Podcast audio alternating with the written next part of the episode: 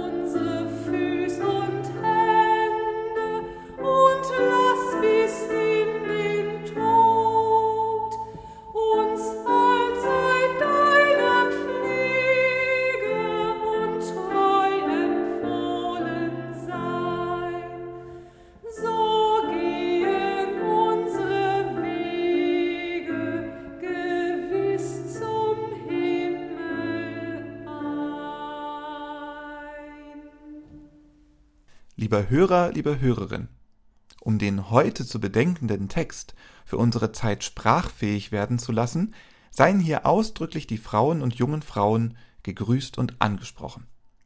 Die patriarchalen Strukturen des ersten Jahrhunderts nach Christi sind in den drei Versen aus dem ersten Johannesbrief deutlich zu hören. Zuerst die Fassung der Lutherbibel. Liebe Kinder, ich schreibe euch, dass euch die Sünden vergeben sind um seines Namens willen. Ich schreibe euch Vätern, denn ihr habt den erkannt, der von Anfang an ist. Ich schreibe euch jungen Männern, denn ihr habt den Bösen überwunden. Ich habe euch Kindern geschrieben, denn ihr habt den Vater erkannt. Ich habe euch Vätern geschrieben, denn ihr habt den erkannt, der von Anfang an ist. Ich habe euch jungen Männern geschrieben, denn ihr seid stark, und das Wort Gottes bleibt in euch, und ihr habt den Bösen überwunden. Und dann die Fassung der Züricher Bibel, die aus den das Nebensätzen bzw. den denn Nebensätzen Hauptsätze macht. Ich schreibe euch den Kindern, euch sind die Sünden vergeben um seines Namens willen. Ich schreibe euch den Vätern, ihr habt den erkannt, der von Anfang an war. Ich schreibe euch den jungen Männern, ihr habt den Bösen besiegt. Ich habe euch geschrieben, den Kindern, ihr habt den Vater erkannt. Ich habe euch geschrieben, den Vätern. Ihr habt den erkannt, der von Anfang an ist. Ich habe euch geschrieben, den jungen Männern. Ihr seid stark, und das Wort Gottes bleibt in euch, und ihr habt den Bösen besiegt. So wird noch deutlicher, dass es in diesen drei Versen darum geht, den Angesprochenen klarzumachen, dass etwas schon ist, schon da ist und nicht erst sein wird. Die Sünden sind vergeben, um seines Namens willen und zwar in dem Moment, in dem erkannt wurde. Und damit ist auch klar, dass mit der Anrede liebe Kinder die Kinder Gottes gemeint sind. Also Kinder, Teenager und Erwachsene, kurz die Gemeinde oder die Gemeinden. Kurz und knapp wird hier festgehalten, ihr seid gerettet, ihr habt das Heil erlangt. Die zwei folgenden Verse unterstreichen diesen ersten Vers, indem sie festhalten, dass die angesprochenen Älteren und Jüngeren an Gott glauben und allen von Jesus Christus wegführenden Glaubensrichtungen widerstehen. Als Sammelbegriff für alles von Jesus wegführende wird hier die Gruppe des Bösen genannt. Mit diesem Zuspruch des Heils, des Gerettetseins, will der Schreiber die Menschen bestätigen und zum weiter an Gott Glauben rufen. Lasst euch nicht von den Bösen überwinden. Christen und Christinnen waren damals eine verschwindende Minderheit in der Bevölkerung. 2020 waren es in Deutschland 20,2 Millionen evangelische, 22,2 Millionen katholische, 1,5 Millionen orthodoxe und 0,9 Millionen anderweitig konfessionell gebundene Christen und Christinnen in Deutschland. Also fast 45 Millionen von insgesamt 83,5 Millionen Menschen. Eine Mehrheit. Allerdings eine Mehrheit, die sich davor fürchtet, eine Minderheit zu werden. Diese Furcht ist sicherlich nicht zu vergleichen mit dem, was die Christen und Christinnen damals durchzustehen hatten. Allerdings, wenn der Zuspruch aus dem ersten Johannesbrief damals galt, dann gilt er auch heute.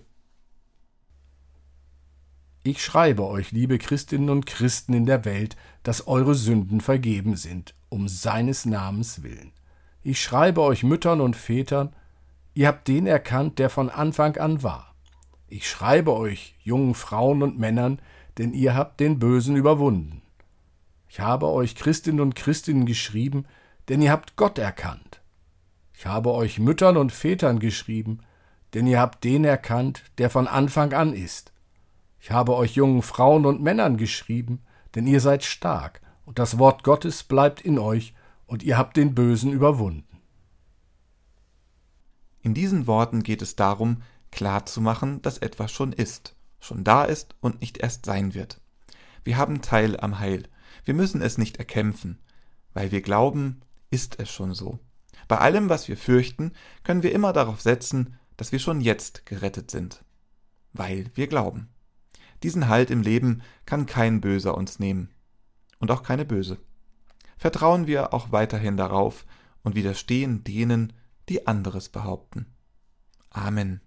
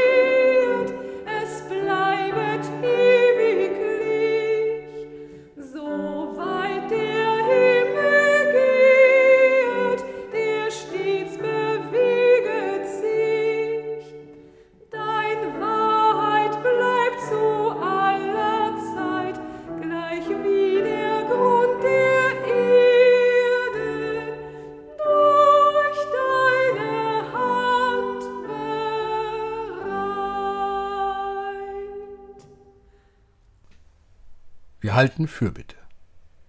Gott, wir hören, du seist entschlossen, unsere Erde zu bewahren und uns nicht fallen zu lassen in die Hände des Menschen, der alles zerstört, den Leib und die Seele und den Boden, von dem er lebt.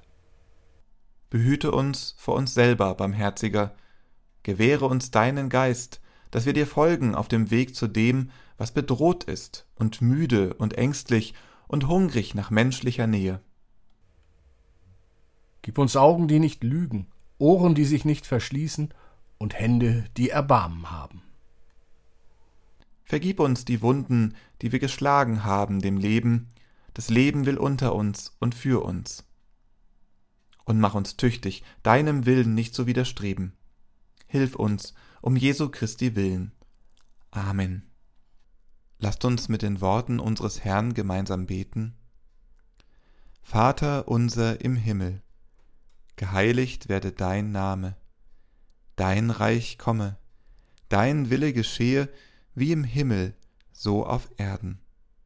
Unser tägliches Brot gib uns heute und vergib uns unsere Schuld, wie auch wir vergeben unseren Schuldigern.